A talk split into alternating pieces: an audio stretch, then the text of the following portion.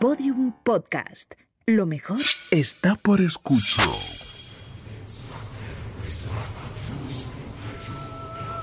Elena, en el país de los horrores. Con Elena Merino en Podium Podcast.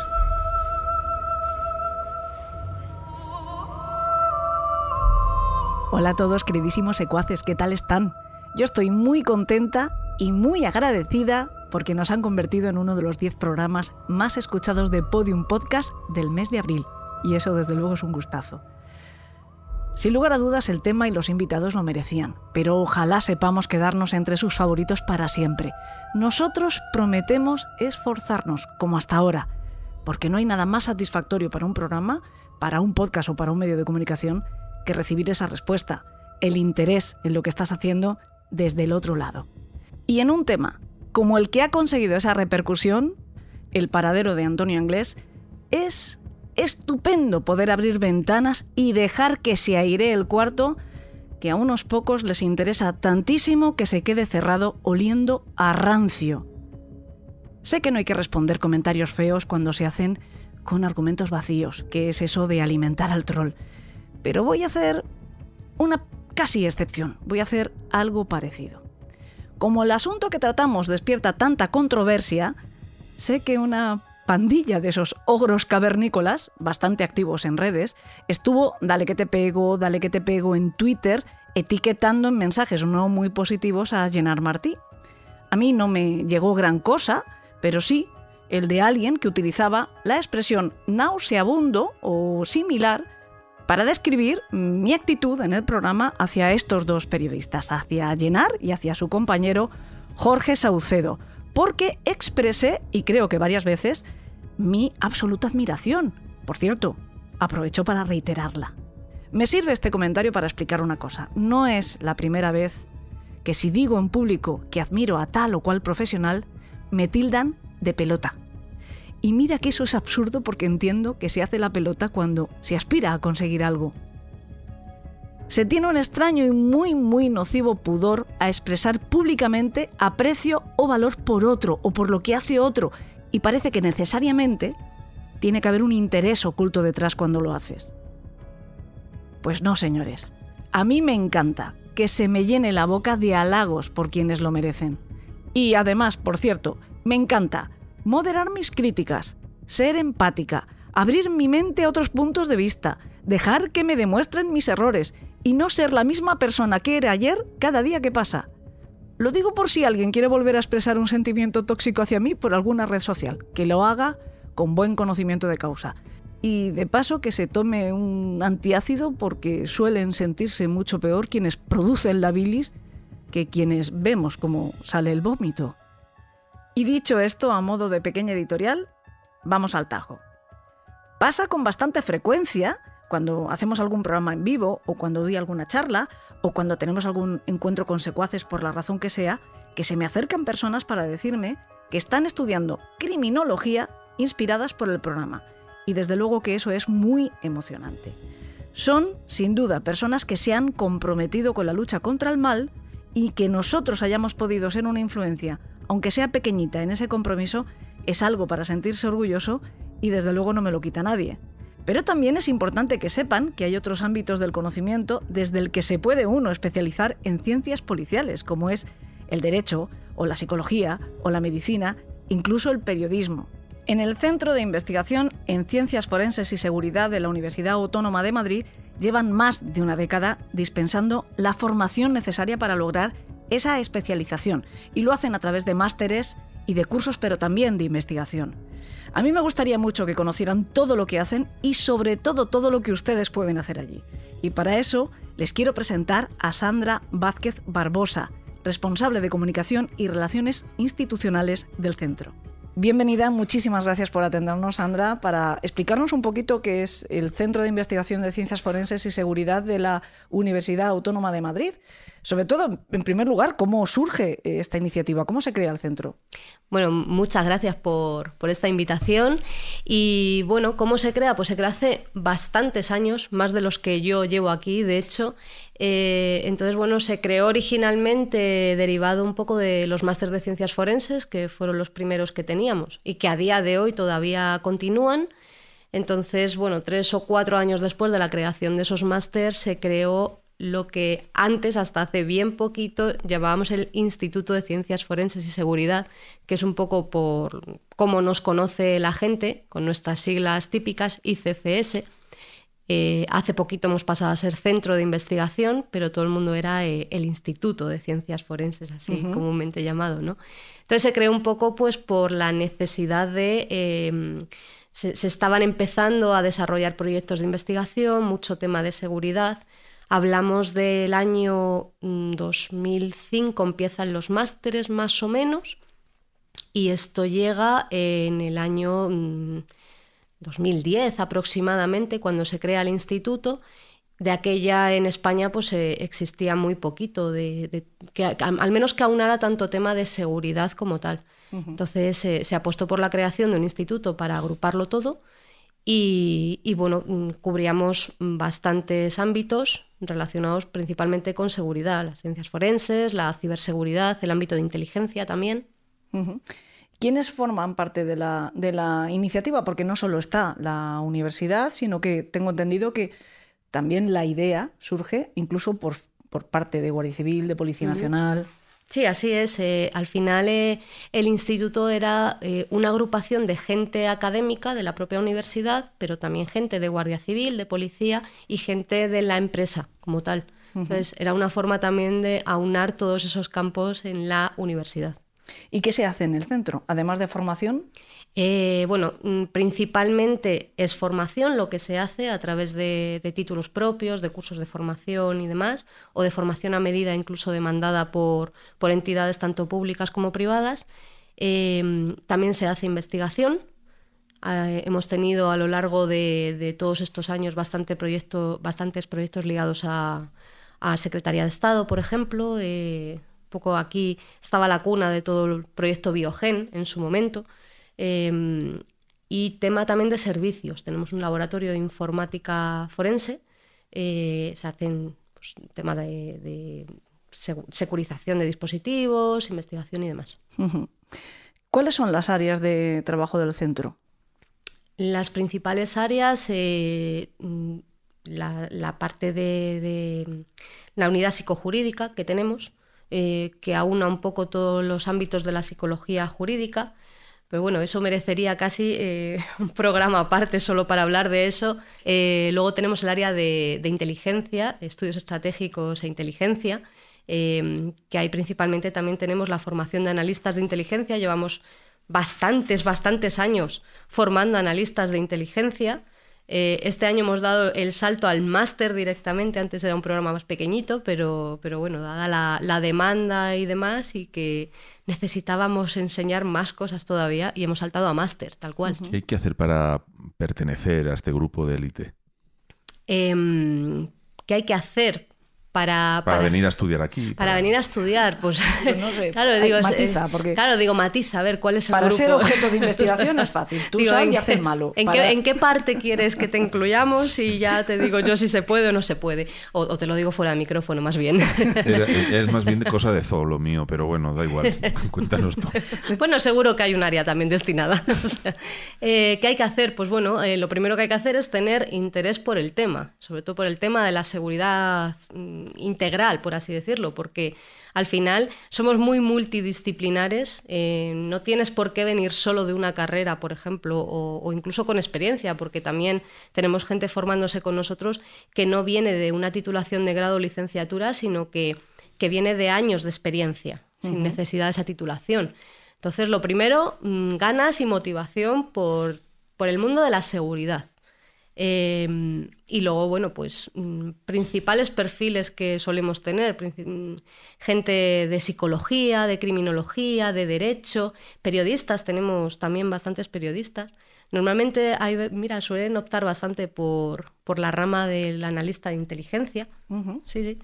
Y biólogos hemos tenido también, o sea, de, de gente de ingeniería también. Ya estoy viendo que a mí me ponías a hacer retratos de... de- Lo tuyo es retrato de robot. retratos ¿Qué robot. vas a hacer? Porque tú? lo de inteligencia yo creo que no me cogían, me parece a mí. Bueno, oye, nunca se sabe, o sea... No, yo sí lo sé. Ay, también le dais ahora eh, mucha importancia a todo lo que tiene que ver con ciberdelincuencia, ¿no? Sí. Eso es, eh, yo creo que lo que ahora mismo es. Claro, ahora- ahora prima. está creciendo más. Efectivamente. Ahora prima bastante. De hecho, eh, tenemos el ámbito de, el- tenemos el CENEC, que es el Centro Nacional de Excelencia en Ciberseguridad, que se creó hace años también. Eh, el CENEC ahora mismo, de hecho, es, está formando principalmente a personal de la Guardia Civil en recogida de evidencia digital a través del máster que tenemos. Eh, digo, Guardia Civil principalmente, aunque también tienen cabida otras fuerzas y cuerpos, pero es más, más dirigido a ellos. Pero estamos al día, quiero decir, eh, nues- nuestras fuerzas, eh, digamos, de la tecnología eh, contra pues todo este tipo de, de crímenes ciber, pues, de las redes y tal, las estafas, ¿estamos eh, a la altura de lo que se espera? O porque yo veo que el, el cibercrimen cada día crece más. eh, las estafas son todos los días hay un timo nuevo. ¿Están nuestras fuerzas a la altura de todo esto? Sí, sí que la están, sí. que están. Lo que pasa es que yo, tam- yo también pienso aplicado a todos los ámbitos, ¿no? Eh, Como que el malo siempre va por delante. Claro, el malo es muy creativo. Sí. Eh, entonces, eh, yo, pero creo que estamos, vamos, o sea, más que de sobra capacitados para estar a la altura. Voy a responder de otra manera a esa pregunta que tú has hecho. Y es que, si no te importa, voy a contar una anécdota personal tuya. Voy a hacer un poco de periodista cotilla. Venga, vale. Pero bueno, de alguna manera, pues me- me- yo me siento, me, atribuyo parte de, como familiar lejana, me atribuyo parte de mm, esa anécdota. Y es que Sandra conoce a Eduardo Casas Herrer, nuestro poli, Nuestro poli. ojo, lo conoce como profe de aquí. Así que fíjate si están bien preparados, que mm, tienen un profe de vez Y- en y cuando. yo le digo de como, tú. como Eduardo Casas Herrer, que es el mejor ciberpoli. Ciberpoli, es, Es verdad, eh, amigo- Eduardo. El amigo de nuestro programa. Claro, Sí. el amigo colaborador de esta casa. Eh, Ciberpoli, que yo le llamo Ciberpoli. Ciberpoli, efectivamente. Eh, Ciberpoli Eduardo me, me dio clase a mí porque yo fui alumna de este máster. O sea, yo mm, voy a contar yo un poquito también. ¿no? O sea, porque oye, Vas a contar voy a contar un poquito, vamos, a, ¿no? O vamos, a, sea, vamos a hablar mal de Eduardo. Vamos a hablar. No, no, No, no, para nada, para es nada. imposible hablar Para mal de nada. Eduardo. No, no, no, no. tienes argumento para hablar mal de Eduardo. Para No, sí, nada. sí tengo, pero no lo voy a te lo inventaras, te lo iba a permitir yo, Yo, yo- tengo argumentos para hablar mal de Eduardo, pero no lo voy a hacer. para nada, para nada. Qué mala persona. Pues yo decía, ¿no? Yo, yo estudié psicología aquí en la Universidad Autónoma y yo soy de las que dice que yo entré en la Universidad Autónoma y todavía no me he ido. No, no ha salido, Porque no. yo entré en el año 2004 eh, y aquí sigo. Mm. O sea, le cogí cariño. ¿No? Sí, sí. Luego dicen, ¿no? Que me aferro mucho a mis zonas de... pues sí, me aferro, sí, y aquí sigo. Y además, aquí te piensas quedar. Y ¿eh? sí, Aquí sí, te tengo intención de quedarme, o sea, eh, pero bueno, o sea, esp- espero quedarme, de verdad, porque soy una persona a la que le encanta su trabajo, principalmente. Y además que lo haces muy bien, sí, te vale que yo te lo Gracias. diga. Pero me gusta mucho, me, me gusta lo que hago. Y, y yo era de esas personas que yo estudio aquí psicología y yo veía los carteles del máster de ciencias forenses y decía, madre mía, yo quiero hacer eso, yo quiero hacer eso. Encima, bueno, el director de aquella, ¿no? Manuel de Juan Espinosa, que es un, es un genio y figura, o sea, tú tuviste el Mm, placer sí, de conocerle. Genio y figura, además, Es creo genio que y es la- figura. la mejor manera sí, de Sí, sí, sí, tal cual, tal cual. Entonces él te, te, te transmite eso y, y tú te dices, madre mía, yo, yo quiero eso. Y, y ojo, toda una estrella, porque tuve la oportunidad de ver cómo le quiere el alumnado. Sí, sí, sí, sí, muchísimo. que muchísimo. yo creo que más que alumnos son fans. Totalmente, o sea, él, vamos, él da aquí la asignatura eh, que, que yo la di en su momento. Yo fui alumna suya también de, de psicología criminal y, y bueno, o sea, su, su- su optativa está siempre llena, siempre. Yo fui una de sus alumnas y a mí, pues, me, el lado de- del mal, ¿no? El lado oscuro que dice él me lo, me lo transmitió. Y hice el máster, en ese máster conocí, a, entre otros, a, a Eduardo Casas, a Carlos Segarra le conocí ahí también. eh, entonces, bueno, eh, después de eso, pues al final, poquito a poquito, un par de años o tres después de acabar el máster, pues acabé trabajando aquí, que de verdad que era, es que era mi sueño prácticamente. O sea, yo veía esto y a mí me encantaba todo esto y aquí acabé trabajando. Entonces, creo que cuando a uno le gusta eh, su trabajo y todo eso, pues se transmite. Realmente y aquí seguimos y aquí esperamos seguir. Y además mm, hay que pararte incluso porque si te dejan, tú vas creando y creando. Y, Sí, sí, sí, Oye, sí. que parece que hay aquí dos minutos libres, vamos a intentar poner... Sí, sí, eso es porque verdad. no solo tenéis, o sea, no solo, mejor dicho, tenéis eh, másters de formación permanente, digamos. Sí. Me parece que tenéis cuatro o cinco. Tenemos cinco ahora Cinco mismo. ahora Te- mismo. bueno, son cuatro máster de formación permanente, que es como se llaman ahora por el nuevo Real Decreto. No es un nombre que le, le hayamos puesto nosotros, sino que ahora se llaman así. Y luego un título de experto en neuropsicología forense, que, que empezó el año pasado por primera vez. Eh, muy bonito un título, la verdad. O sea, no, no es porque sea de aquí, que también, pero la verdad que es un título muy, muy chulo. Todo el ámbito de la neuro, pero aplicado al, a forense. Sí, sí, sí.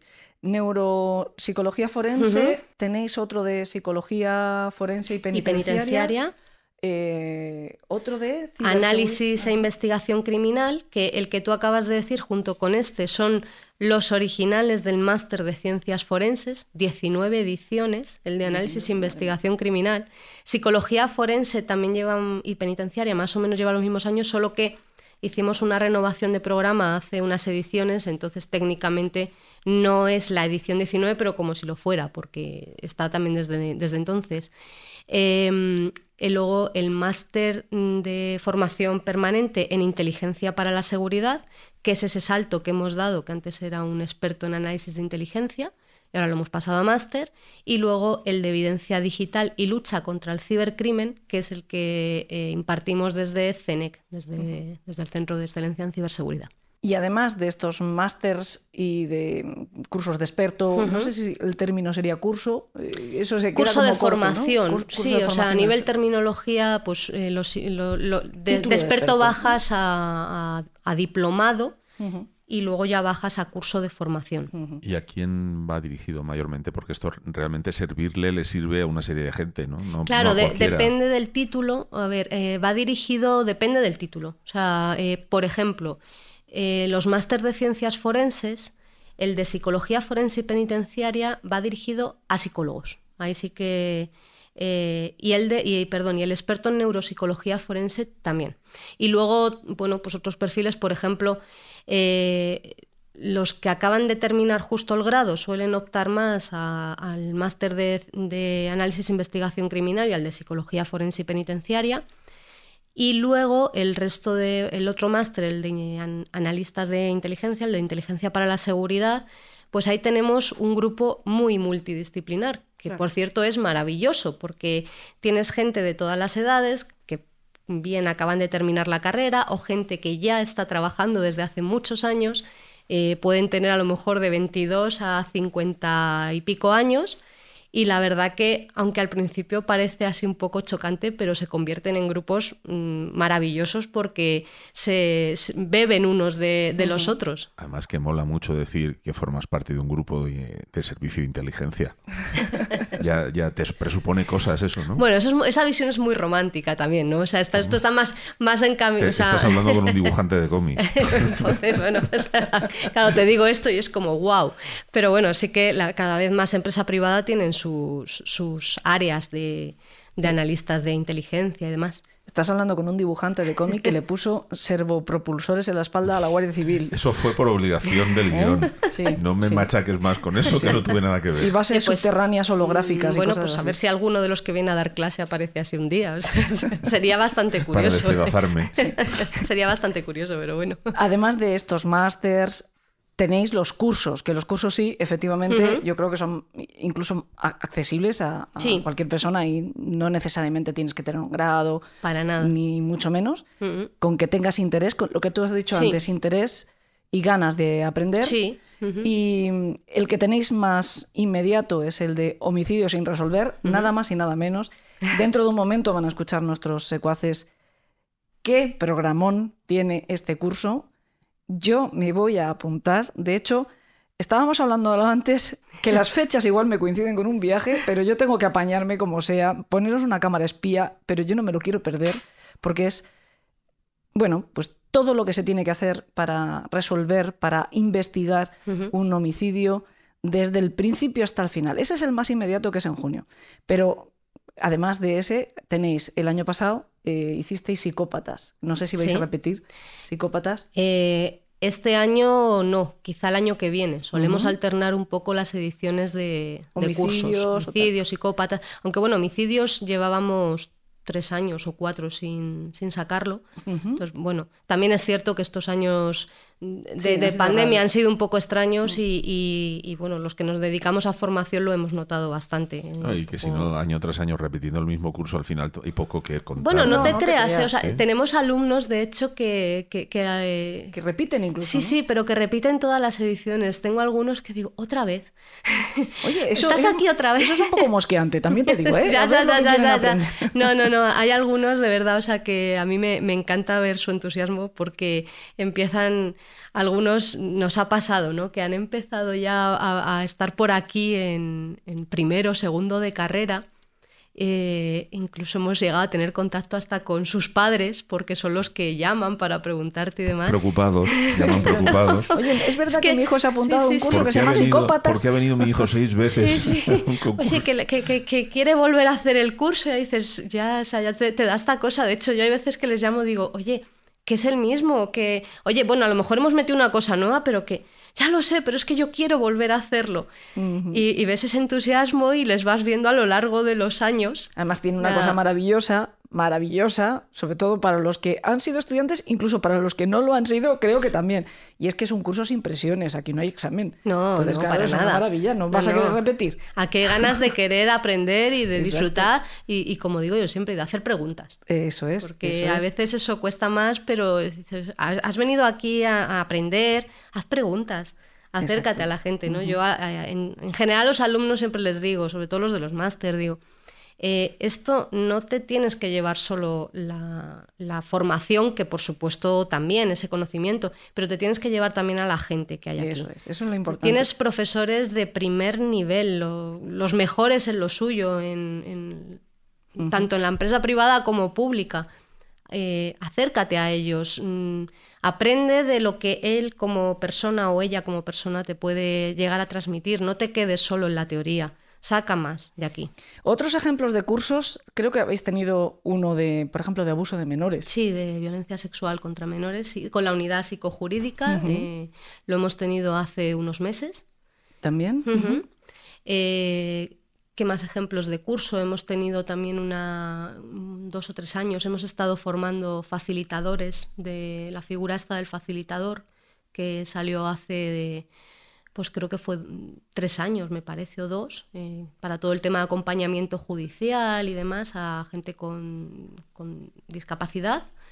Y, mm, y bueno, estamos un poquito también ahí, eh, un poco a ver cuáles son las necesidades Exacto, que van buscando los huecos, surgiendo. ¿no? Sí, eh, porque bueno, todo se va adaptando, todo va cambiando. En ámbito ciber también. Mm, Vamos viendo un poquito cómo avanza e intentamos no quedarnos ahí siempre en lo típico. Ujú. Para que la gente pueda informarse bien, porque, bueno, pues nosotros estamos haciendo este programa, seguramente está llamando la atención lo que estamos contando, pero luego hay que sentarse, conocer bien las opciones, ver cómo pueden interesarse a lo mejor en estos másteres, en los cursos. ¿Dónde pueden encontrar esta información, Sandra? Pues, a ver, principalmente en nuestra página web, em, pero la verdad que nos movemos mucho en redes sociales también. O sea, tenemos cuentas en, en Twitter, en Instagram, en Facebook, en LinkedIn, en canal de Telegram. eh, la verdad que tenemos, somos bastante activos. Tanto nosotros como ICFS, como también parte de las personas que trabajan con nosotros, directores de área y demás. Tenemos unos cuantos bastante activos en redes. Por ejemplo, el ámbito de, de inteligencia del que hablaba, eh, vamos, cualquiera de, de los oyentes, si conoce o sigue a Luis de la Corte o José María Blanco y demás, pues puede estar bastante actualizado también en todo lo que, lo que hacemos. O Carlos Segarra, O Carlos que Segarra, es quien va a venir ejemplo, ahora, porque. Sandra no se marcha. Ahora viene también Carlos, eh, porque nos tenéis que hablar un poco también del curso este que estamos anunciando de eh, homicidio sin resolver. Carlos Segarra digo porque ahora además cada vez es más conocido porque además eh, de ser abogado, Ujú. máster en ciencias policiales, etcétera, ahora hace apariciones en, en medios de comunicación, es colaborador de eh, Cuatro Televisión y por lo tanto pues es un rostro cada vez más conocido de, para todos nosotros y quieras que no, pues también es una forma más fácil de localizar esta Claro. información, ¿no? Sí, sí, al final, eh, eh, bueno, yo, O yo Nacho creo- Abad también, que también, Nacho también es, también, vuestro- es formador efectivamente, vuestro, ¿no? sí, sí, o sea, eh, en LinkedIn tenemos a, un montón también de, de personas que, que están trabajando en el día a día con nosotros. Eh, de hecho, vamos, pones un poco en el buscador eh, ICFS, Instituto de Ciencias Forenses o Centro de Investigación en Ciencias Forenses y Seguridad, y la verdad que aparece bastante gente de alguna forma ligada, bien por miembros, bien por docentes, o sea, tenemos bastante abanico de personas repartidas por todos lados que de alguna manera colaboran con, con nosotros. Carlos, de hecho, vamos, aparte del curso de homicidios, eh, es, es docente del máster de análisis e investigación criminal. Es el primero que empieza el programa normalmente, el máster, y mi compañero y yo solemos hablar del efecto Segarra. Porque es como todas, guau, guau, me encanta, me encanta, es maravilloso, da derecho penal y consigue lo que tú decías antes, ¿no?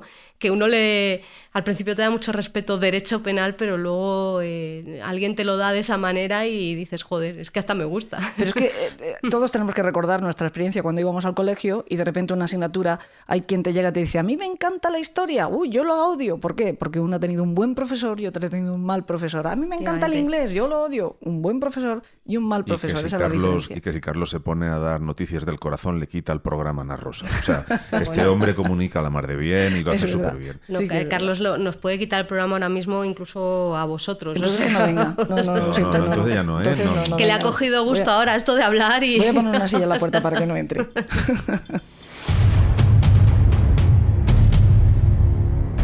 Dentro de unos momentos vamos efectivamente a escuchar la segunda parte de esta charla a la que se incorporará Carlos Segarra, abogado, ex inspector de la Policía Nacional, con más de 25 años de experiencia en investigación de homicidios, máster en ciencias policiales, colaborador de distintos medios de comunicación.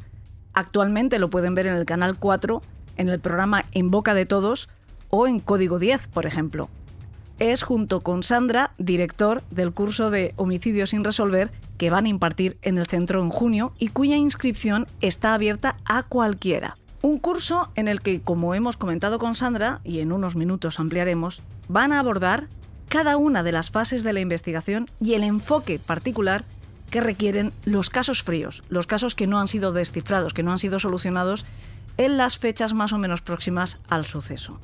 Pero sobre todo, van a enseñar la clave para resolverlos, pase el tiempo que pase, que es no desfallecer, no abandonar, porque por suerte en las ciencias forenses el tiempo corre a favor. Aunque es verdad que en España, por desgracia, al menos en mi opinión, no sea así también en lo penal. Ya saben que los delitos en nuestro país, incluso el homicidio, tienen fecha de caducidad, tienen plazo de prescripción.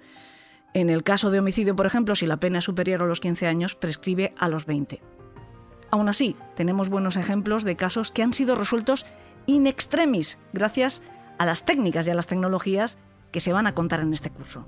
Tenemos, por ejemplo, el mal bautizado como el asesinato del churrero. Digo mal llamado así porque en realidad fueron dos víctimas, un matrimonio que efectivamente regentaban un puesto de churros junto a una parada de taxis en Chiclana de la Frontera en Cádiz y también una chatarrería.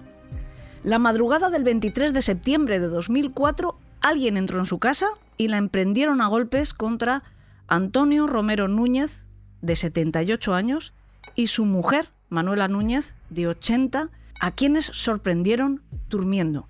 La emprendieron a golpes para intentar que este matrimonio confesara dónde se encontraba escondida la llave de la caja fuerte. Pero la verdad, que además dijeron desde el primer momento, es que no la tenían ellos, la guardaba Ramona, que era una socia del negocio. Y para más Inri, la caja fuerte estaba vacía. Los atracadores no lo creyeron y siguieron golpeando al hombre hasta que lo mataron. A Manuel además le cortaron con un cúter el cuero cabelludo y las orejas, hasta que quedó inconsciente y los ladrones la dieron por muerta.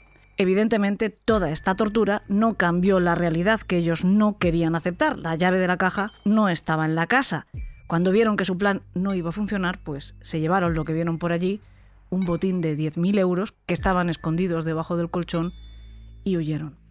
El ataque fue descubierto al día siguiente por uno de los hijos del matrimonio. Su madre estaba aún con vida y fue trasladada al hospital donde moriría después de meses de agonía. La investigación cayó en manos de la Guardia Civil. Le pusieron el nombre de Operación Algoritmo y tardó 13 años en culminar con éxito. Una de las tareas que llevaron a cabo fue repasar uno a uno los expedientes de cualquiera con antecedentes por robo en Cádiz y Sevilla. Pero fue en 2015 cuando por fin la suerte jugó a favor de la justicia. La noche del crimen, aquel septiembre de 2004, uno de los asesinos, en la huida, se cortó la mano con un cristal de los muchos que coronaban el muro del patio de la vivienda. Años después, en mayo de 2009, se obtuvieron muestras biológicas de un tal Adriham Selimi dentro de un vehículo, después de que le detuvieran por tenencia ilícita de armas. Cuando en 2015 fue posible incluir ambas muestras en la base de datos de la policía y ser cotejadas, hubo un match que sonó como un repicar de campanas. Era el mismo perfil genético. Antes de detenerle, entre diciembre de 2015 y febrero del año siguiente, la Guardia Civil lo vigiló estrechamente para descubrir todas sus relaciones. Así llegaron a detener en Sevilla a Enver Bahramovic, de 58 años, bosnio, también a Segnur Salijevic, de 30, macedonio, y que era menor de edad cuando se cometió el asesinato. Se localizó en la prisión de Nantes, donde cumplía condena por hechos similares. Y a Zoran Bagra, de 38 años, kosovar, localizado cumpliendo condena en Austria. Cuando se solicitó su extradición a España, se fugó, aunque por fin fue detenido y traído a nuestro país para enfrentar los cargos. Fueron condenados a 22 años y 9 meses de prisión por el crimen, mientras que Adriham recibió una condena de 12 años y medio al aplicársele el eximente de colaboración durante el transcurso de la investigación. Otro caso frío, pero que hay que considerar un éxito policial porque no se abandonó nunca, es el asesinato de Juan Antonio López en Tarragona, suceso que tuvo lugar el 25 de julio de 2002, pero que se resolvió ante la justicia, cabe matizar, 10 años después. El matiz se debe a que, en algunas ocasiones, los investigadores saben quién lo hizo, pero carecen de las pruebas exigidas para que el proceso condenatorio tenga las garantías necesarias. A Juan Antonio lo mataron en el transcurso de un atraco al almacén en el que trabajaba. Cinco encapuchados entraron en las instalaciones de la empresa FC Discoda en el polígono industrial entre vías de Tarragona. Eran pasadas las 7 de la tarde. Habían robado en las oficinas y cuando ya emprendían la huida, fueron sorprendidos por Juan Antonio. El hombre se les encaró. Incluso intentó verle la cara a uno de los encapuchados, quitándole el pasamontañas. Pero como respuesta, los ladrones le dispararon en la cabeza con una escopeta de cañones recortados. Huyeron en un Opel Corsa robado en la zona de Garraf el día antes, que apareció al día siguiente en una estación de servicio de la AP7 en Ronda de Bará. Dentro del coche estaba el arma homicida, además de un revólver, varios objetos robados y un móvil. Una vez procesado el vehículo por los criminalistas, además se encontraron cuatro huellas dactilares, dos en los cristales, una en el maletero y una cuarta en un CD, y un pelo, un cabello, en uno de los pasamontañas. Rastreando además las llamadas del teléfono móvil que apareció en el coche, localizaron algunas realizadas a un conocido traficante de droga de la zona de Hospitalet. El juez autorizó entonces que se realizaran escuchas telefónicas a este traficante y así se localizó también a los presuntos asesinos. Pero el análisis de las huellas resultó incompleto y no hubo forma de incriminarles con pruebas sólidas, hasta 10 años después. En su momento, el juzgado de instrucción número 2 de Tarragona tuvo que ordenar el sobreseimiento provisional de la causa y los atracadores siguieron libres, algunos desgraciadamente para seguir manchando de sangre sus manos. En 2012, el avance de la tecnología genética y de análisis de huellas permitió atar bien las pruebas contra los autores de la muerte de Juan Antonio López, pero la policía todavía mantendría un par de años más abierta la operación. Así pudieron demostrar que dos de los implicados habían participado también en una reyerta en San Boy de Llobregat, que acabó con tres muertos. Fue en noviembre de 2009, una boda en la que participaban dos clanes gitanos, los Heredia y los Castro, Por cierto que la novia era menor, tenía 15 años. En plena celebración se desató la guerra entre ellos, que se saldó con el padre y uno de los hijos de los Castro muertos tiroteados, y uno de los Heredia, el pistolero que los mató, cosido a navajazos. Dos de los atracadores que participaron en el robo al almacén de bebidas donde asesinaron a Juan Antonio López también estuvieron en esa otra bronca y cumplieron prisión preventiva por ello. Después de aquella pelea, los Heredia, a los que pertenecían los dos atracadores, tuvieron que exiliarse. Estos dos, que eran primos, se escondieron en Villena. Estaban en busca y captura por varias causas pendientes por robo. Al tercer participante del homicidio de 2002 lo encontraron en Hospitalet de Llobregat y los dos restantes ya estaban en prisión. Todos formaban una banda que en el tiempo que actuaron juntos habían perpetrado cerca de 80 robos con violencia en la zona de Barcelona. 10 años, 13 años, parece tiempo suficiente como para perder la esperanza. ¿Cuántos de ustedes, cuántos de nosotros hubiéramos apostado porque ya no iban a resolverse esos homicidios y desde luego no a tiempo para sentar a los autores ante un tribunal? Pasa a veces, desde luego, y tenemos ejemplos dolorosos, como el triple crimen de Macastre, el asesinato de Elena Yubañ, el de Débora Fernández, el de Susana Cebes. Es verdad que el tema de la prescripción es complejo y no tan simple como decir que un crimen queda impune sin más. Por eso la semana que viene vamos a abordar el tema con quien seguro nos hará entender perfectamente cómo funciona la prescripción de delitos en nuestro ordenamiento jurídico. El ya mencionado y siempre alabado Eduardo Casas Herrer. Y les contaremos algún ejemplo más de asesinato resuelto formalmente, pero que ha quedado sin castigo precisamente por el tiempo transcurrido entre su comisión y su solución. Pero ahora, antes de que escuchemos la charla que tuvimos con Carlos Segarra y Sandra Vázquez sobre homicidios sin resolver, todavía quiero contarles otro crimen solucionado por la policía en el último momento, mucho más que los otros dos casos fríos de los que les he hablado en el programa de hoy.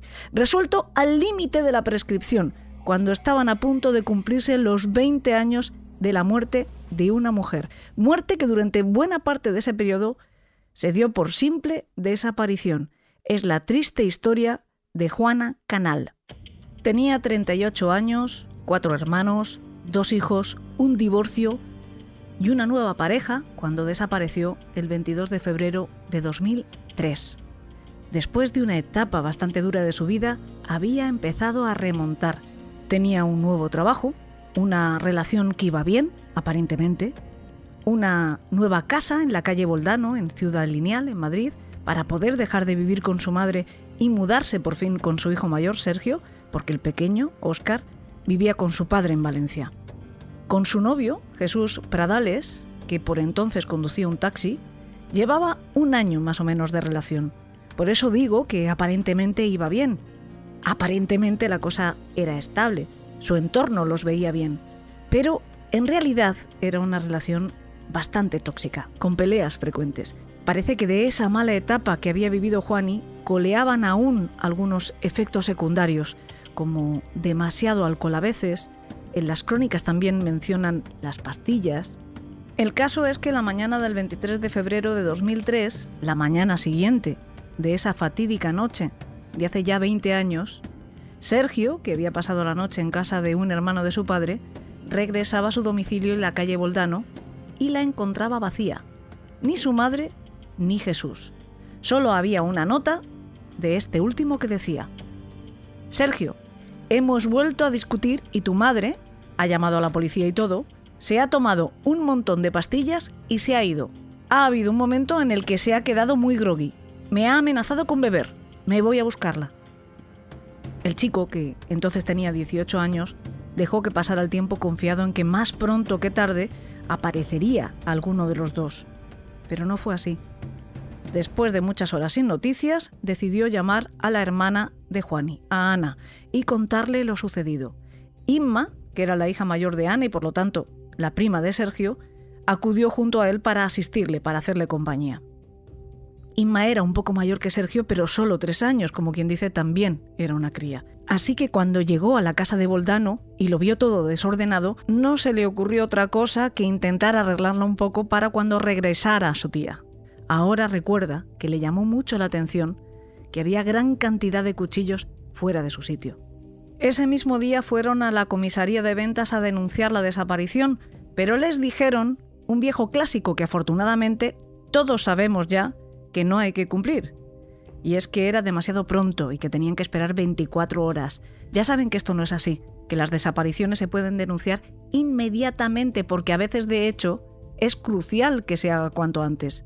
Es más, en el caso de Juani resulta especialmente indignante y dramática esta respuesta porque, efectivamente, la noche de su desaparición, ella había llamado a la policía para denunciar que Jesús le estaba agrediendo. Una pareja de la policía fueron hasta la casa, pero no realizaron ninguna diligencia porque Jesús les aseguró que iba a coger sus cosas y marcharse enseguida de allí. Y eso les bastó. Pero además, al día siguiente, cuando su hijo acude a denunciar la misteriosa situación de su madre, la conclusión es que es demasiado pronto y posteriormente que se había ido por propia voluntad. Por lo visto tampoco era extraño que lo hubiera hecho sin llevarse su DNI, ni las tarjetas de crédito, ni las llaves, pero sí el equipaje. Sergio e Inma pasaron la noche del día siguiente de la desaparición juntos en la casa de Boldano. De madrugada, alguien llamó al timbre. Era Jesús, y era muy raro, porque el hombre tenía llaves de la vivienda. De hecho, se pasaba por allí a esas horas solo para devolverlas. Le dijo a Sergio que no había encontrado a su madre y que en vista de que parecía que la mujer no iba a volver, él también se marchaba no mostró más preocupación, ni tampoco se ofreció a ayudar. Nunca más. Es verdad que unos días después tuvo que acudir a la policía a declarar, pero nada más. La familia de Juani intentó hablar con él muchas veces, siempre para pedirle ayuda. Jamás les cogió el teléfono. Solo volvieron a tener noticias de este tipo algunas semanas después porque tuvo los redaños de llamar a Sergio, de llamar al hijo de Juani para pedirle 600 euros que, según él, le había sustraído su madre. Insistió algunas veces hasta que otro de los hermanos de Juani le tuvo que poner en su sitio por teléfono.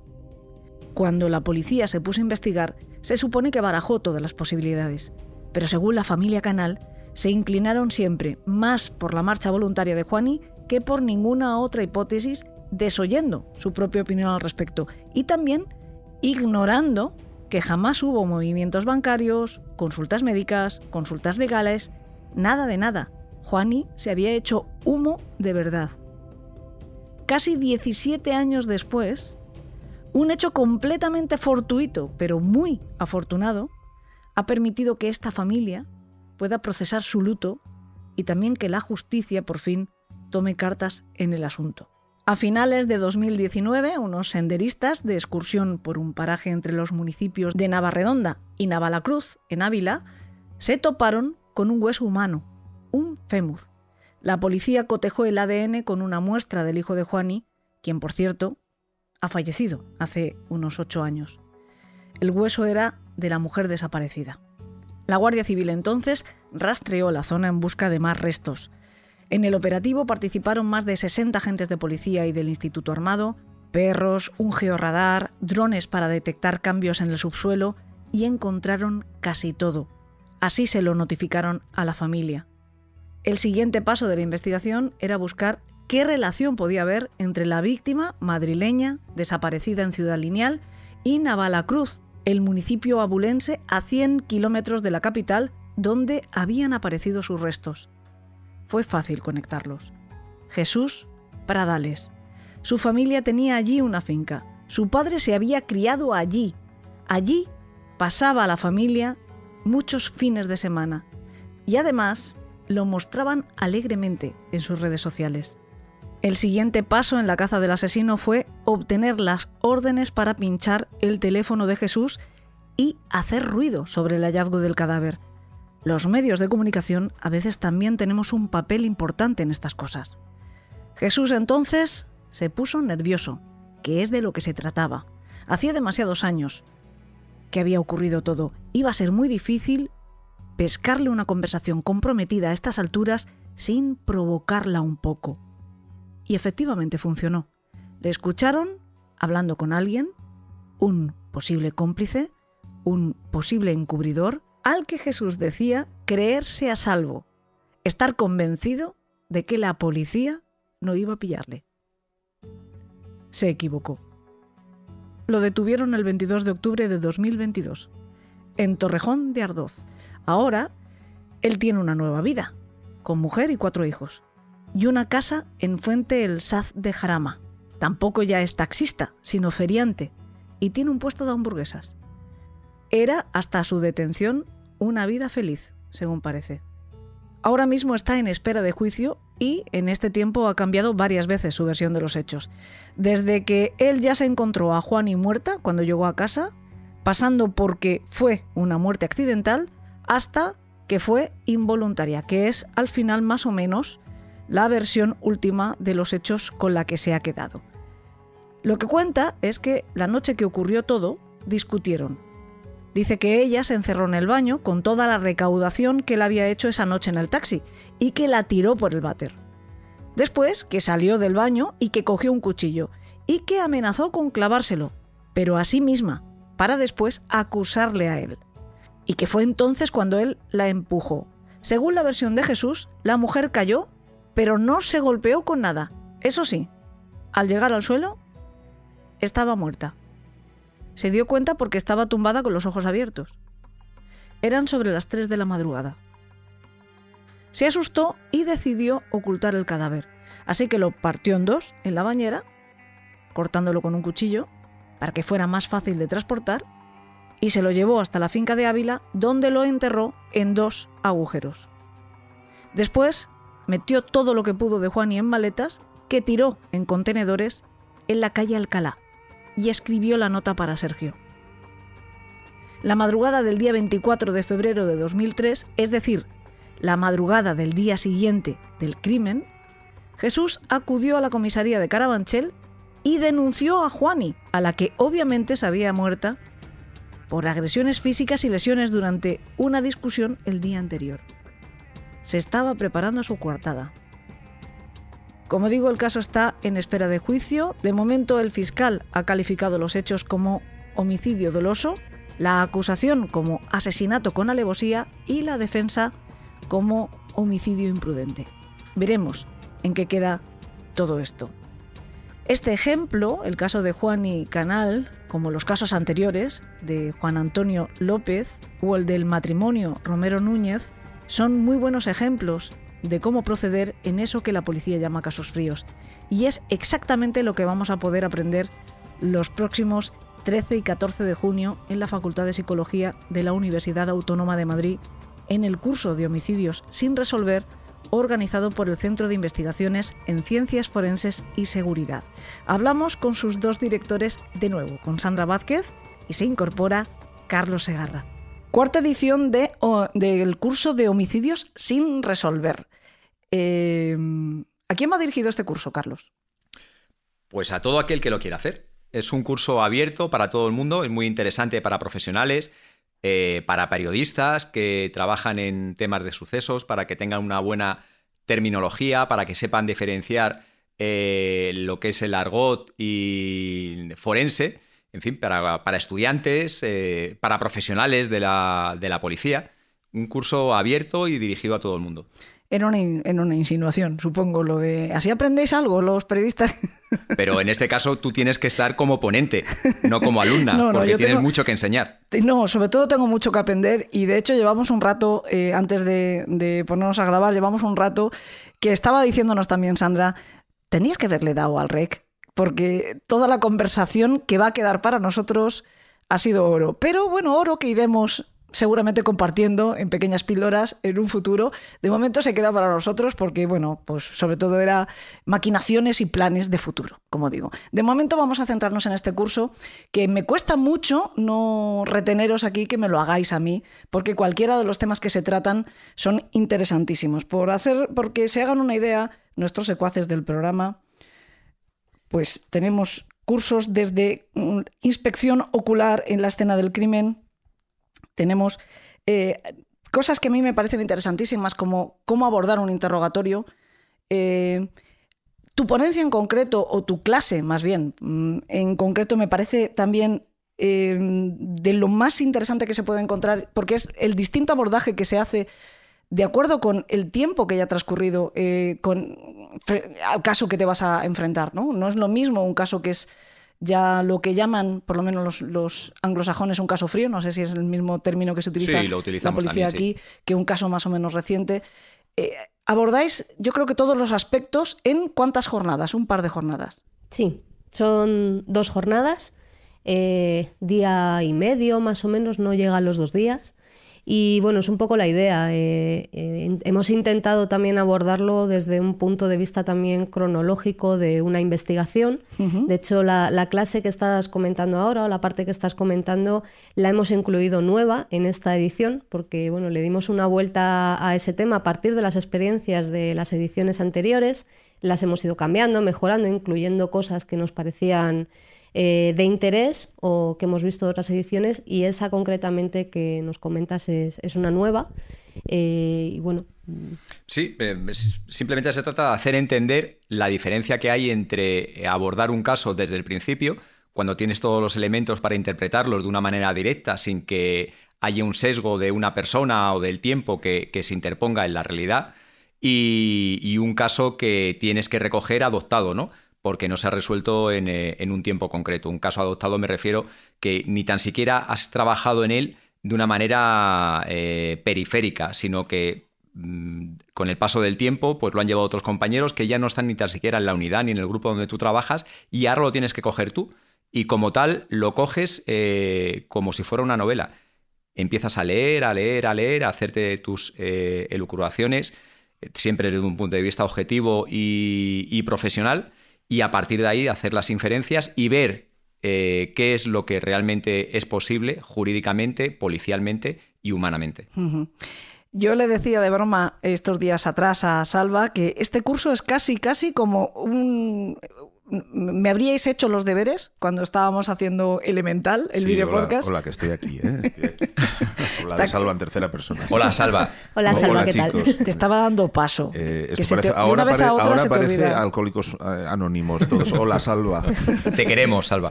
Salva. Te, Yo estaba, quiero, te dando paso de una forma... Te estaba, mm, pues como los toreros, así, dando el pase. Con y... los cuernos. Sí. Eso sería como el toro, chato. Ah, Pero vale. bueno, a lo que iba, que casi parece que fuera eh, el, el, programa de nuestros capítulos de Elemental, donde también tratábamos, Bueno, bueno de una forma es bastante que más. En Elemental nos conocimos, los que estamos en esta mesa. Sí que es cierto, que Carlos está. Sandra No, no, Sandra no, no dio pero tiempo, casi. pero. Eh, pero fue por un cumpleaños. Pero entonces- como haya una tercera Sí. temporada, no te libras, también te lo digo. verdad. Y, y luego para Elena en el País de los Horrores ya está retenida, le, le- le he puesto ya un un busca de estos en el tobillo. Una pulsera. Una pulserita de estas, para que no se me escape. Pero bueno, eh, como estabas comentándolo, ¿no? También un poco la cronología, pues eso, el escenario del crimen, médico forense, ADN, el cómo se abordan los, los casos de acuerdo con la antigüedad, ¿no? si es heredado, como decías, o no. Incluso luego hay otra parte que me parece especialmente atractiva, por lo menos para las personas mm, mm, que nos acercamos al tema de la crónica negra o de la criminología con el interés de intentar comprender eh, la mente del homicida. ¿no? Y es toda la parte psicológica, el perfil, el móvil, toda esa parte casi dedicáis la, la segunda jornada, parte de la primera y la segunda jornada a analizar este tema. ¿Cómo se hace realmente un perfil? Mm, Porque no es eh, siempre como, como vemos en las películas. Bueno, ninguno de estos temas que estamos mm, tocando o que vais a tocar en el curso es como en las películas. Por eso es interesante precisamente venir a esta formación, ¿no? Bueno, a ver, el tema del perfil eh, también hay que sacarlo un poco de la parte más... mm, Novelesca. e- e- efectivamente, gracias. Eh, es más un poco desde el conocimiento, desde la psicología, ¿no? Mucho rasgo de personalidad, mucho estudio del comportamiento humano aplicado a determinados casos, eh, siempre con una documentación que tengas delante o ya si puedes entrevistar a la persona mejor todavía, ¿no? No se trata de hacer aquí un- una inferencia un poco novelesca, como decías tú, o, o no debería tratarse de eso, que es un poco lo que se intenta explicar en el curso precisamente, ¿no? Podemos decir que nos consideramos todos muy especiales, muy únicos y muy la leche, pero en el fondo somos todos clasificables, ¿no? Bueno, aquí podemos Bueno, no, ¿no? no, no, no vas, no vas desencaminado, efectivamente. Al final nos de- de- diferenciamos en poco. Simplemente que unos son policías y otros son asesinos. Vale. en este caso. Vale, no, A ver, pero, pero, igual hay algún es otro una matiz. diferencia bastante alguna y otro matiz, importante. pero sí. bueno. Quiero decirte, yo, por ejemplo, no encajo en ninguno de los dos. Claro, no, no. me- Todavía, todavía. Pero Dame me tiempo, ¿eh? Me estoy refiriendo a la práctica del curso, ¿no? Se está viendo la perspectiva policial eh, en contra del- de la posición delictiva del, del matador, como decimos muchas veces los policías, ¿no? Del matador. Entonces hay dos tipos de entrada, una para asesino y otro para policía o algo. ¿Hay descuentos? Ta- También te he de decirte que como este es un curso abierto, alguno lo puede coger para mm, aprender e intentar tener malas intenciones, pero le... la conciencia forense es un... La conciencia forense está ahí, pero la conciencia forense también es una gran mentira, ¿no? Eso te iba a decir Em, que... Porque la conciencia forense la tenemos todos. La conciencia forense la, la heredamos desde que nacemos. Si rompemos un jarrón cuando tenemos cinco años, ¿qué es lo que hacemos? Recoger los trozos, ¿no? Sí, Mm, sí, bueno. Eso es conciencia forense. Hombre, si es muy grande y no te da tiempo, pero... o, o echarle la culpa al de al lado. pero, pero también es conciencia forense. Sí, pero O sea- sí que es cierto que ahora mismo creo, eh, estoy de acuerdo, pero ahora hay más acceso a información Mm. eh, que a lo mejor hace unos años. Bueno, eh, sí Google no. simplemente, por sí, ejemplo. claro, evidentemente. Ahora el, el acceso a la información es mucho más fácil. Ahora entras en Google ADN, cómo eliminar el ADN. Pero claro, hace, Cómo limpiar la sangre, hace cosas. 35 años tampoco existía el ADN, ¿no? O- o- Sí, pero no puedes eliminar las, ca- las cámaras que hay en las calles. Efectivamente, hay, hay- hay hay- cosas hay nuevas y hay cosas, antiguas cosas. que a lo mejor puede haber manual de cómo evitar esto, pero no puedes ir envuelto en un condón gigante, dicho de todas, así de todas maneras, un poco. Es verdad que tendemos, que cada vez está más de moda este tema. eh, cosa que tiene su lado bueno, por ejemplo, igual ganamos audiencia en Elena en el País de los Horrores, no me voy a quejar de ello, pero tiene su cosa mala y es que se romantiza muchísimo Claro. eh, todos estos temas, incluso bueno, pues hemos asistido a un espectáculo que a mí me parece lamentable y es que en carnavales la mitad de la gente se haya querido disfrazar de Jeffrey Dahmer porque resulta que se ha puesto de moda a partir de una serie de Netflix en eh, la que nos estaban mostrando a un individuo monstruoso. Tampoco es que nos estuvieran mostrando eh, desde la perspectiva del asesino humanizando al asesino, nos estaban mostrando al asesino eh, pues un poco con, con- con esa frialdad casi requerida en un caso como ese en concreto. ¿no? Pero es cierto que la mayoría de los homicidas son espontáneos, no, no tienen esa planificación y por lo tanto esa conciencia forense que, que en muchos casos que también hemos traído a Elena en el País de los Horrores eh, vemos que incluso estudian. O sea, eso es lo, lo de menos. O sea, existen muy pocos asesinos, pues como Griffin, ¿no? que, que el tío estaba estudiando criminología y su vocación verdadera era ser asesino en serie. Entonces aplicaba de una forma bastante patética, por cierto, porque además se contradice con la propia vocación de casi todos estos individuos, que es al final llamar la atención y que les pillen, ¿no? Y de hecho he puesto el ejemplo de Griffith que mataba mirando a las cámaras, o sea, tendría mucha conciencia forense y habría Pero hecho mucho fíjate, Elena, mucho yo ahí hago pero- una doble diferenciación. Una, el, el homicidio o el asesinato planificado, donde la conciencia forense ya ha nacido con la previa planificación del hecho, y una conciencia forense a posteriori del hecho. En aquellos casos en los que no está premeditado y el homicidio el asesinato ha resultado fruto de una discusión, de algo improvisado, de algo que no estaba preparado. Si la persona ahí no quiere ser detenida, no quiere pasar muchos años en la cárcel, esa conciencia forense nace espontáneamente. ¿Y cómo, cómo, qué es lo que hace? ¿Qué es lo, lo- lo típico? Pues borrar. Borrar. Eh, eliminar, Intentarlo. eliminar indicios, eliminar pruebas, intentar desvincularse del lugar donde han pasado los, lo- los hechos, incluso de la persona, la relación con esa persona. O sea que hay dos, dos claras eh, em, diferenciaciones en lo que hablamos de, de conciencia forense. La previa, cuando hay una planificación, y la post al, al hecho, cuando no quieres ser descubierto. Porque después de eso, después de cometer un homicidio, solamente tienes tres posibilidades. Sí, pero... pese- O te matas, o te entregas, o huyes. No hay más. Una de esas tres.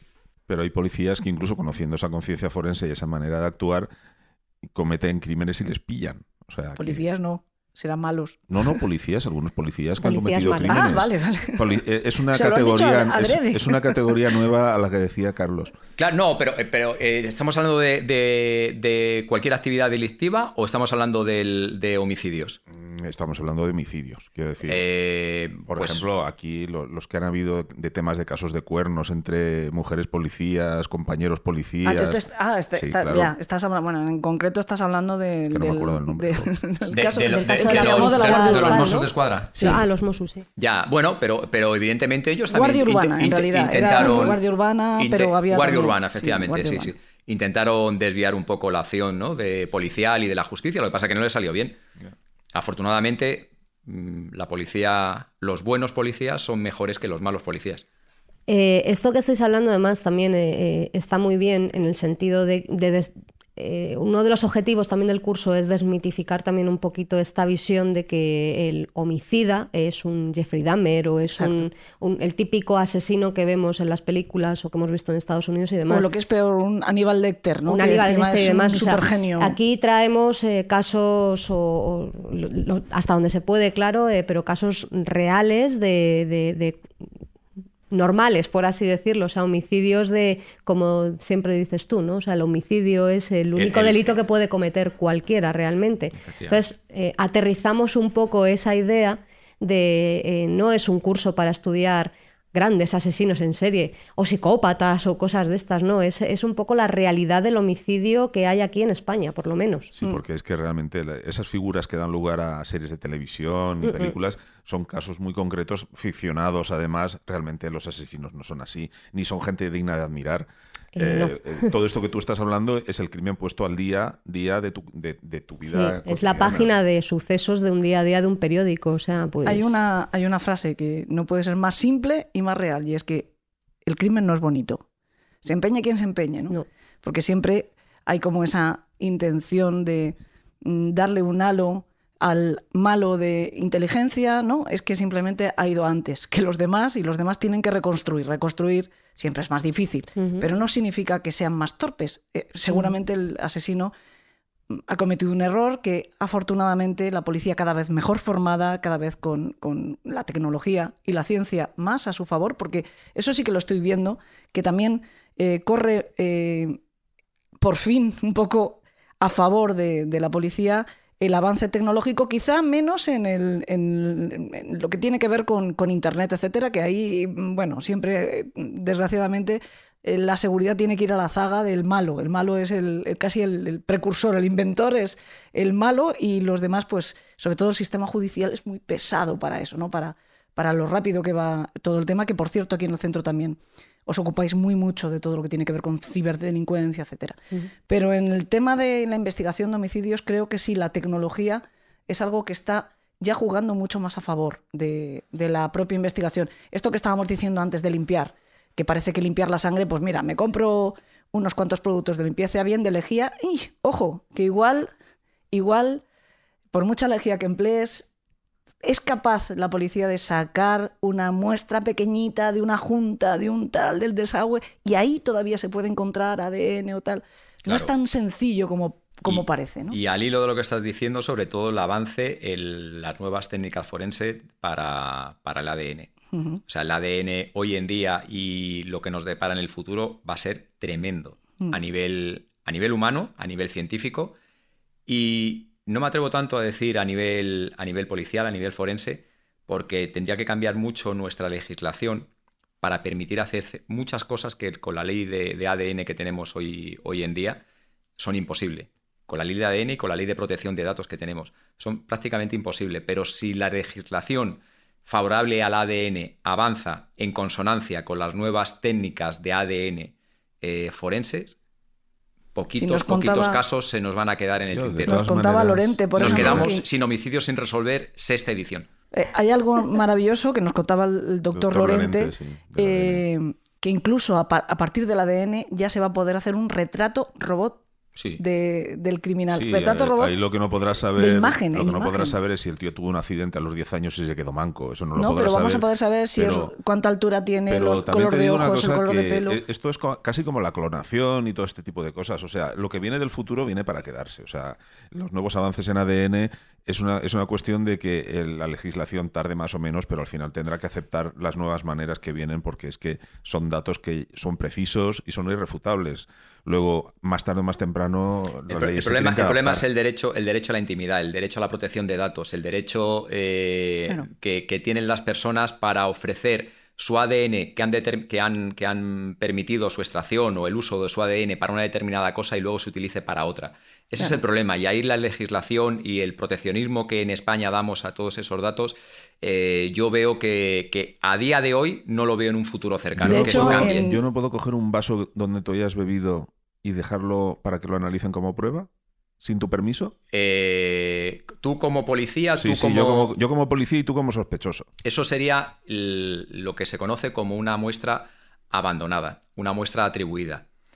Sí se puede coger, sí se puede coger si el sujeto se ha desprendido de esa, de esa muestra, o lo mismo vale un vaso, como podría, pod- podría valer eh, pues un bastoncillo de los oídos o cualquier otra cosa que haya tirado y se haya deshecho y se considere basura. Eso sí está permitido en derecho a día de hoy, pero con la nueva regulación que se pretende dar de la ley de enjuiciamiento criminal, las muestras atribuidas, las muestras perdidas, tampoco van a tener una cabida fácil en nuestro ordenamiento jurídico y eso va a ser un problema. Si realmente la nueva ley de enjuiciamiento criminal cambia, que el mayor eh, avance que, que se prevé en esa ley es que el fiscal asuma la instrucción de los asuntos y el juez de instrucción ahora eh, pasa a ser un juez de garantías que conceda al fiscal los medios de prueba que afecten a los derechos fundamentales. No sé si quizá te refieras, hay casos en Estados Unidos y también en Inglaterra, por ejemplo, que se han resuel- resuelto a partir de comparar el ADN familiar famoso, ¿no? Porque en países como Estados Unidos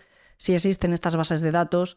En eh, España también, pero no está permitido no acceder está- a ella. Exacto. Entonces entiendo que También es cierto vas que, que- que la- esa base de datos no tienen una eh, gran cantidad de muestras, o sea, no es no hay muchísimas eh, no hay muchísimos perfiles de ADN que contengan esa base de datos, con lo cual casi eh, es como jugártelo a una lotería o una Mm. quiniela, ¿no? El hecho de que tú metas una muestra ahí y coincida con la de la persona que estás que estás buscando, ¿no? Una lotería, pero ya son ya No, ha tocado varias es- veces, ¿eh? Claro, Y no, no, me, refiero en España, en. Estados No, Unidos sí, las sí. bases de datos son más, más, eh, más grandes. Sin embargo, también se han regulado eh, las Se han leyes regulado, allí se han para regulado. que no sea tan... Se han regulado y no se permite tampoco de una manera tan clara como se ha permitido porque no estaba regulado. Pasa lo mismo Sí, había un que si, vacío ahí. si nos queremos ir a, a la gestación subrogada, tan famosa ahora, ¿no? Con Ana Obregón, pues allí se permite y aquí en España, pues no. Bueno, nos hemos ido de tema, pero así de Ah, apasionante no. es hablar con vosotros, las cosas como son. Estos temas entiendo que también van a tratarse, no sé si exactamente con esta deriva, pero estos temas también van a tratarse en este curso. Como digo, hay también una de las clases conferencia que hablan de ADN, pero de otros muchos temas. Incluso habéis dejado, y eso me encanta, una pequeña parcelita para los medios de comunicación, porque cerráis el curso con Nacho Abad, que Eso va a es. hablar de cómo se trata los, los homicidios, los casos sin resolver en los medios de comunicación. Que digo que tendrá a lo mejor una hora, hora y media como el resto, pero para tratar ese tema, si le dais tres semanas, también se puede, ¿eh? porque yo creo que aquí cada uno lo trata, no sé si como puede, como quiere, no sé si existe un estándar. Desgraciadamente no, que aquí vamos un poco por libre. Pero bueno, también está interesante. Habéis dejado ahí una parcela y creo que es fundamental, eh, bueno, pues también tener nuestro rol, ¿no? Los medios de comunicación. Sí, creo que además es un rol bastante importante, ¿no? Porque al final el, el ciudadano o la gente que eh, bebemos de la información la bebemos de los medios de comunicación. Al final, entonces eh, creo que, que- que es bastante complicado, ¿no? O, o- o no de- o no debería ser tan complicado tratar este tipo de, de temas. De hecho, eh, Nacho suele ser de los que más preguntas recibe del curso, o sea, casi pasa más tiempo respondiendo que También es que, hablando, Nacho ¿eh? Genera- genera también es mucha que. Genera la provoca, ¿eh? porque Sí. Nacho hace como concursos con la. Bueno, Uf, concursos es sí, una sí, forma sí, de hablar, sí. pero va provocando. El Bueno, ¿qué primer- el primer este? año, ¿Qué sí, cara sí. tiene? ¿Tiene cara de malo o de bueno? O sea, el primer año recuerdo, ¿no? La, clase de. Nacho, que hubo un momento que dijo, aquí estoy, o sea, aquí estoy, y, y manos levantadas y todo. Claro, algunas más amigables, otras no tanto, eh, porque bueno, sí que tiene... Al final hay que, hay que, hay que entender el trabajo de cada uno y Ujú. los medios de comunicación tienen un papel importante. Yo creo que si nos llevamos bien entre todos, todo funciona mejor y si los medios de comunicación respetan los tiempos y la investigación de la policía, las investigaciones tienen que ser públicas y se tiene que saber qué es lo que ha pasado, cómo ha pasado y dar la mayor información posible una vez que todo está resuelto judicial y policialmente. Yo creo que todos nos hemos tenido que reeducar, porque ha habido distintos momentos en este romance entre los medios y, y los agentes de la ley, sea Guardia Civil o sea policía. Ha habido distintos momentos en, en esta relación. ¿no? Momentos en los que nosotros, los medios de comunicación, siempre los secuaces están acostumbrados a que yo haga aquí de portavoz como si alguien me lo hubiera pedido. Mm, No, pero bueno, pues como estoy yo aquí de periodista, pues lo voy a hacer. Pero es verdad que creo que en algunos momentos hemos sido nosotros los traidores y hemos hecho nosotros las cosas mal. No sé si por, con el fin de buscar eh, audiencias o por lo que sea. La- Las, las hemos hecho mal. Pero creo también que hay momentos en los que no hemos recibido tampoco la atención que creo que como de, algunas, de alguna manera también portavoces de la de ciudadanía ¿no? teníamos que, que recibir. Yo en mi carrera profesional he encontrado de todo. He encontrado colaboración, ayuda y, y de la misma manera reciprocidad ¿no? y ética por mi parte. Y un poco de, de- de cajas destempladas a veces también, ¿no?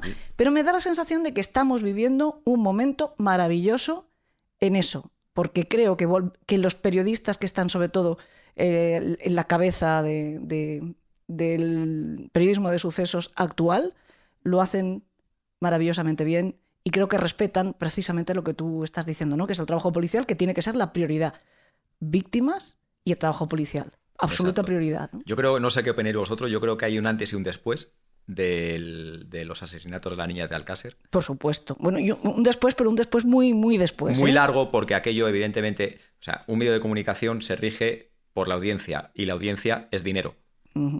Pero no todo vale, ¿eh? O no claro, debería. no, debería. no, no, por eso digo que lo que está diciendo el antes y después de Alcácer duró mucho tiempo porque aquello generaba mucha audiencia, con lo cual mucho dinero. Luego, lo que tú has, has venido a decir, todo aquello se ha reconducido de tal manera que cada uno tiene que saber cuáles son los límites y que no todo vale, como tú dices, Alba. En el tema Es de que- Alcácer, de hecho dedicamos un programa a ello, también hu- es un momento en- clave en la historia del periodismo en España y es que más que por el tema de dinero y audiencias es tema competencias, que viene a ser lo mismo, pero la competencia nace poco antes, ¿no? Eh, las competencias sobre todo en las televisiones. Todos repartiendo un pastel que antes era para uno. De repente esto es complicado y se gestiona fatal. Llegó a intervenir el gobierno, llegó a legislarse. O sea, fíjate si hay un antes y un después que llega a legislarse. Es ¿no? que hay un documental de Netflix que todavía está en la mente de todos, donde se aprecia claramente Cómo se ese, hizo las- ese cómo se manejo. hicieron las ¿no? cosas, sí. Y pasados los 30 años ya, que creo que tiene el caso, eh, a día de hoy eh, lo- todos lo encontramos inaceptable. O sea, mm, te da vergüenza cuando Ese- ves ese tipo de manipulación. de En ese momento todos lo encontramos inaceptable. Por eso cambiaron día- las cosas. en Porque en, ese momento, al día siguiente de esa, eh, de esa emisión de todos los medios, aunque hubo un chivo expiatorio particular, pero todos se cubrieron de gloria, ¿eh? Sí, todos, sí. todos absolutamente. Al día siguiente ya existe prensa donde puedes encontrar la reflexión de nos hemos vuelto locos o qué está pasando, ¿no? Bueno, es que, a Entonces, ver, sí, afortunadamente sí, creo que en la actualidad, 30 años después, como tú dices, tenemos grandes ejemplos de periodistas. Uno de ellos es Nacho, por supuesto, pero Alfonso, bueno, yo siempre menciono a los mismos porque además son amigos, han pasado por el programa y los considero maestros, o sea, amigos, pero sobre todo maestros, ¿no? Pero es que hacen las cosas maravillosamente bien. Es que en, en aquella época y en esta, si un familiar de al que le han matado a un hijo le das un micro, te va a decir que lo que quiere es que al tío lo quemen en la plaza. Lo que pasa es que hoy en día se tiene la, Mm. la cordura de no darle el micro a esa persona porque evidentemente habla el dolor, no la persona, y entonces se buscaba el, el impacto de la persona llorando, del familiar recién perdido, de la Mm, sí. abuela jurando en arameo, en fin. Yo eh, recuerdo en aquella época, esto, esto, es, esto se me quedó grabado, recuerdo en aquella época un, un suceso, no, me, no datos concretos no puedo dar, pero era, había fallecido un niño. Y recuerdo un medio que cubrió esa información en el velatorio de ese niño. Recuerdo un féretro blanco con una ventanita. ¿os acord- ¿Sabéis estos féretros sí, que sí, tienen sí. ventanita Sí, para sí, poder sí, ver sí, sí, el sí. rostro de- Del difunto. del difunto? Que ya le vale también. metieron la cámara en esa ventanita.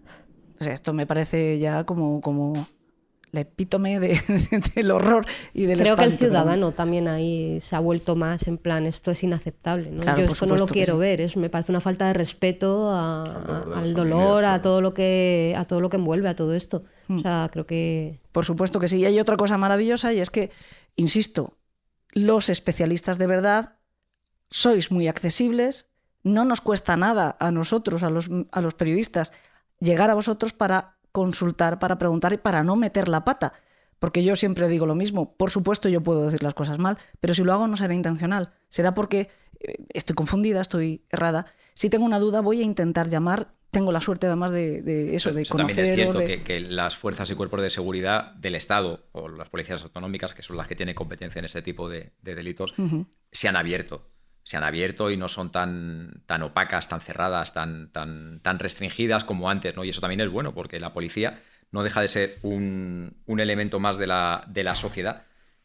y sobre todo que nos puedan dar información veraz, nos puedan eh, sacar de dudas, nos puedan mm, poner los límites y nosotros regular eso para poder dar la información correcta. Y si además, como ha sugerido Carlos, podemos hacer un curso como este, que son los días 13 y 14 de junio. Y la inscripción está abierta ya. Sí, la inscripción está abierta, lleva abierta ya unas semanas. eh, en la página web de- del centro o incluso en la, en la página web de la autónoma está el enlace para la inscripción y demás. Y, y nada, es un proceso sencillito. Una cosa importante que tenemos que subrayar es que esta es la cuarta edición. Por experiencia sabéis que esto se llena con facilidad. Entonces, pues también si alguno de los secuaces que nos está escuchando está interesado, que tampoco se duerma mucho en los laureles, No, que entre en la página web, que lo mire, que se informe y si realmente considera que, que es oportuno que se matricule, que lo haga cuanto antes, porque cuando se acaben las plazas, que de todas formas son bastantes, ¿no? Sí, son bastantes. De hecho, eh, este año directamente hemos cogido el, el salón de actos en previsión de... sí, sí, Para sí, que sí. nos pase como otras Eh, veces. En previsión de lo hemos cogido directamente y bueno, pues la verdad que mm, a mí personalmente me encantaría verlo lleno. A ¿no? mí también. Pues a ver si lo podemos llenar de secuaces. Muchísimas gracias, Carlos A y vosotros. Sandra. A vosotros, Salva, Elena. Muchas gracias. Muchas gracias.